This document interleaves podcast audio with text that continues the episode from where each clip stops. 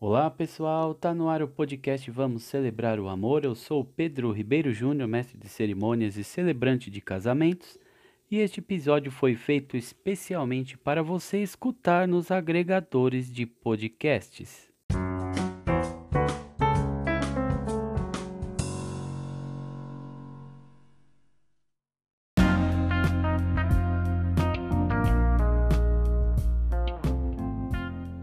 Pois muito bem, hoje é 28 de junho de 2021, última segunda-feira do mês. Vamos falar aqui de um assunto bastante interessante, principalmente para você aí que vai se casar. Bom, eu separei aqui as principais perguntas que as noivas me enviam e eu vou responder de uma forma bastante descomplicada, de modo que eu possa ajudá-los. Separe aí uma caneta e um papel ou o seu bloco de notas do celular para fazer as anotações. Lembro também que você pode me seguir pelo Instagram no meu perfil profissional. Procure lá, celebrante PRJ. Ali você também encontra bastantes dicas e também pode conhecer um pouquinho mais do meu trabalho. Bom, sem mais delongas, vamos então às perguntas e respostas.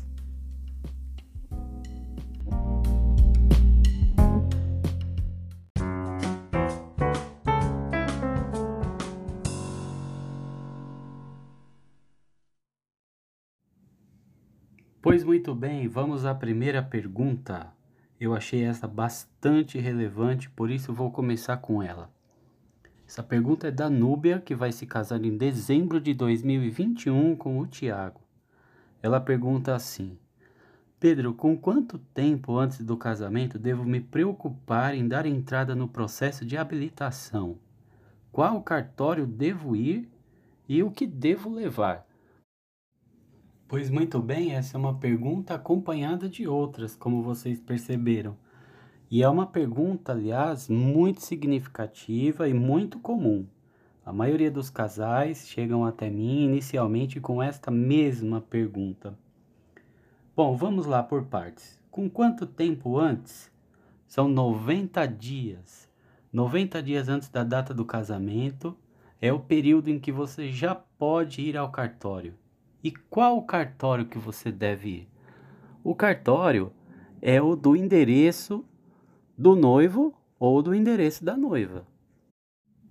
Observem que não é o cartório onde vocês irão morar após o casamento. É o cartório onde vocês moram hoje.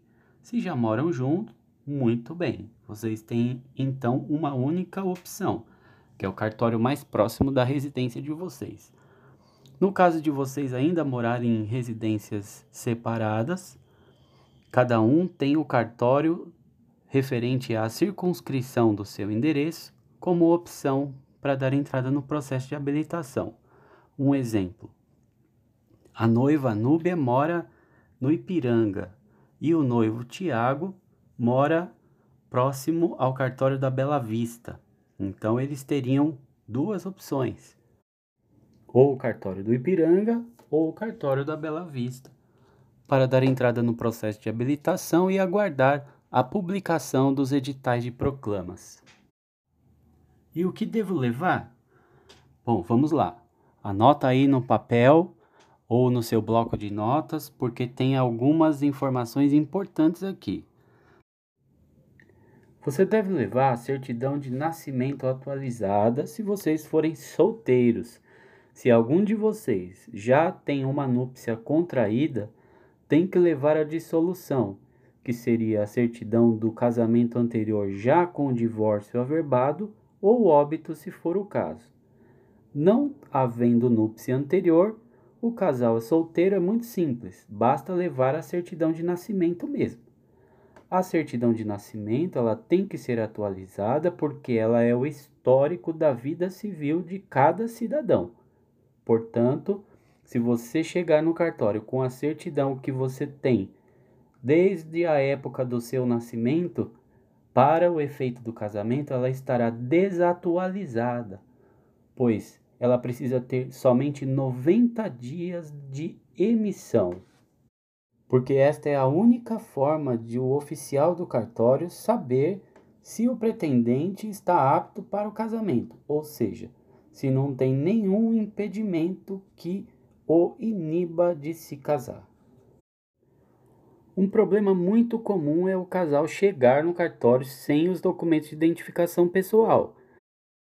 Embora você esteja com a sua certidão atualizada, ela não serve como documento de identificação pessoal, impedindo, portanto, o funcionário lá do cartório, o escrevente, de dar continuidade no seu processo de habilitação.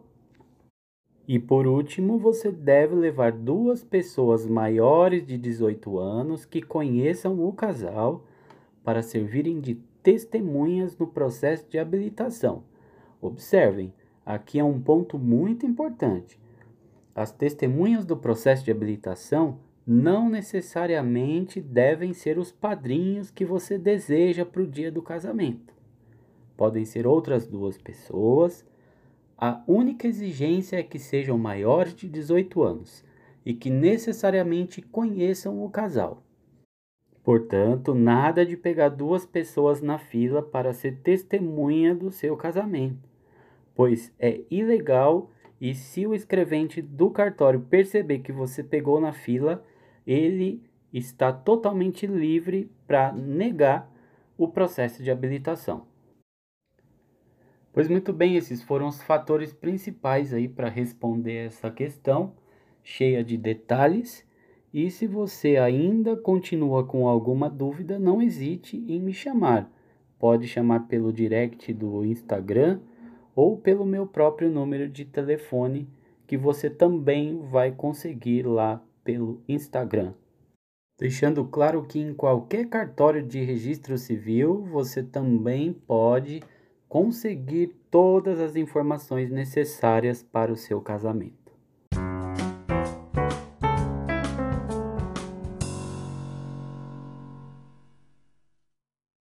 Agora vamos à segunda pergunta. Esta pergunta chega da Thaís, uma noiva muito querida que me procurou também aqui pelo Instagram. Ela vai se casar com o Carlos e a pergunta dela também é bastante relevante. Ela disse assim: Pedro, eu sou solteira, mas o meu noivo é viúvo do primeiro casamento. Como eu devo proceder? Bom, vamos lá. O primeiro passo é sempre observar se já entrou o período de 90 dias antes da data do casamento, que é onde o casal pode tomar a iniciativa de preparar a documentação. No seu caso, Thaís, você vai precisar da certidão de nascimento atualizada como eu vi aqui pela cópia que você me mandou da sua certidão, é do cartório do Ipiranga. Basta você solicitar uma segunda via atualizada lá.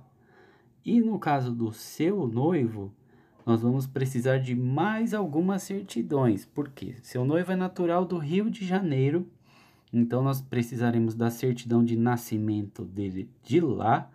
Ele também se casou no Rio de Janeiro. Então, nós precisaremos da certidão atualizada do casamento anterior também. Esta tem que constar já a anotação do óbito. Ah, mas essa certidão é tão recente e foi tirada o ano passado. Infelizmente, para o casamento, para contrair nova núpcia, ela não serve. Somente uma certidão emitida com um período igual ou menor a 90 dias pode ser eficaz para dar entrada em processo de habilitação para contrair nova núpcia. No caso da certidão de óbito, que também terá que ser apresentada, ela não precisa ser atualizada. A única exigência é que a certidão de casamento já esteja constando a anotação do óbito. Outra coisa que pode interferir na escolha do regime de bens é a questão do inventário a não solução desta questão pode impedir você agora dessa nova núpcia escolher o regime de bens que vocês querem se casar, sendo obrigados a se casarem pelo regime da separação obrigatória de bens. É isso, Thaís. Essas são as questões principais que envolvem aí o seu processo de habilitação. E lembrando que vocês não devem deixar para a última hora. Observem que tem aí um processo burocrático um pouquinho extenso. E se vocês deixarem para resolver isso nos últimos dias, podem acabar comprometendo a data escolhida aí do casamento de vocês, tá bom? Peço, portanto, que vocês fiquem atentos a esse período e lembrando também que você tem a facilidade de poder solicitar essas certidões do cartório mais próximo da sua residência, o que vai te dar aí uma margem bastante confortável para você estar preparada aí quando chegar a hora de fazer o processo de habilitação do seu casamento.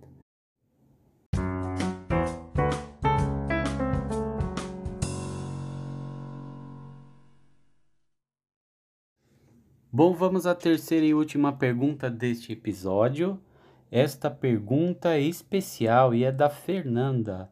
A Fernanda, ela é brasileira e ela vai se casar com o Ricardo Prado. O Ricardo Prado, ele é português. Pois bem, aqui tem algumas características bastante interessantes que pode ajudar muitas outras noivas, inclusive. Bom, a pergunta da Fernanda chegou desta forma: Pedro, meu noivo é estrangeiro, ele é português e eu sou brasileira. Eu ainda moro no Brasil, onde tenho residência aqui em São Paulo, no bairro do Tatuapé, e o meu noivo mora na Inglaterra já há 10 anos. Olha que interessante. E a Fernanda, ela quer saber também quantas certidões ela vai precisar para fazer o casamento aqui no Brasil antes de se mudar definitivamente para a Inglaterra. Bom, mais uma vez peço para anotarem aí, deixarem um bloquinho de notas ou o próprio bloco de notas do celular aí para você fazer as anotações, porque são realmente bastantes detalhes. Bom, eles são solteiros, o que facilita bastante, tanto para Fernanda quanto para o Ricardo.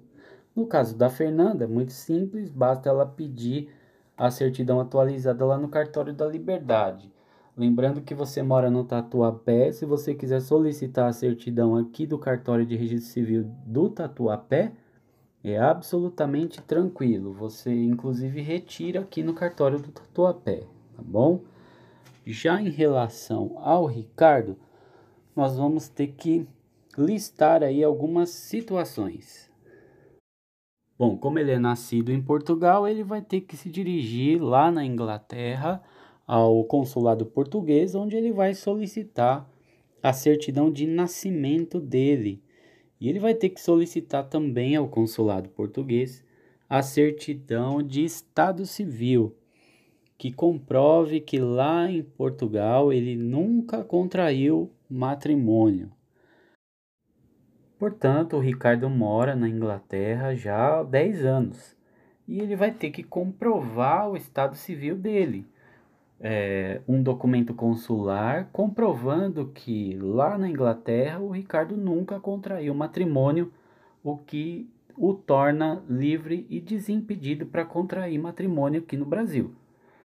E agora um detalhe muito importante: todas essas certidões, quando chegarem aqui no Brasil, elas irão precisar de tradução. E não é qualquer tradução, tem que ser por tradutor juramentado. Após as certidões estarem traduzidas, elas deverão ser encaminhadas para o cartório de registro de títulos e documentos, para só depois poderem ser apresentadas no cartório de registro civil para o processo de habilitação. Outro ponto que não podemos deixar passar é a questão da presença do Ricardo no processo de habilitação aqui no Brasil. Lembrando que temos 90 dias para fazer isso. Se o Ricardo não puder estar presente, ele terá que fazer também no consulado uma procuração dando poderes para um representante aqui no Brasil que não pode ser a noiva representá-lo no processo de habilitação, bem como também se ele não puder estar no dia do casamento. A procuração deve ser muito clara. Ou o Ricardo estará presente no dia do casamento e não estará no processo de habilitação, ou ele dá os poderes para a pessoa representá-lo tanto no dia do processo de habilitação quanto no dia do casamento. O que eu tenho visto também ser um ato bastante comum para casais com esta característica. Geralmente, o noivo não pode estar presente. Portanto, estando devidamente representado, o casamento é realizado normalmente. Esta foi então a pergunta da Fernanda. Espero ter respondido com bastante propriedade. E se alguma dúvida ainda persiste, não hesite em nos procurar. Será um prazer explicar novamente.